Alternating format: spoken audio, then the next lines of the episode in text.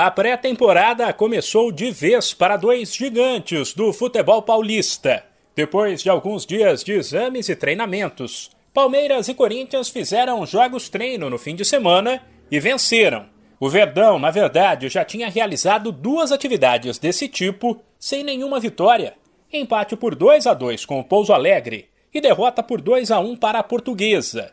Mas nos jogos treino do fim de semana na Academia de Futebol, contra equipes da Série A2 do estadual, o Palmeiras levou a melhor. Primeiro bateu o Juventus por 2 a 1, gols de Mike e Gabriel Veron. Depois venceu o Primavera pelo mesmo placar, gols de Piquerez e Scarpa. O técnico Abel Ferreira fez vários testes, o que é o grande objetivo de um jogo treino, e mesclou titulares e reservas. Chamou a atenção, porém, o fato de o Verdão ter jogado quase sempre com três zagueiros. Já o Corinthians no CT Joaquim Grava fez 1 a 0 na Inter de Limeira, que estará no mesmo grupo do Timão no estadual. O gol foi marcado por Duqueiroz, que entrou no segundo tempo. Foi o primeiro jogo treino do Alvinegro na pré-temporada.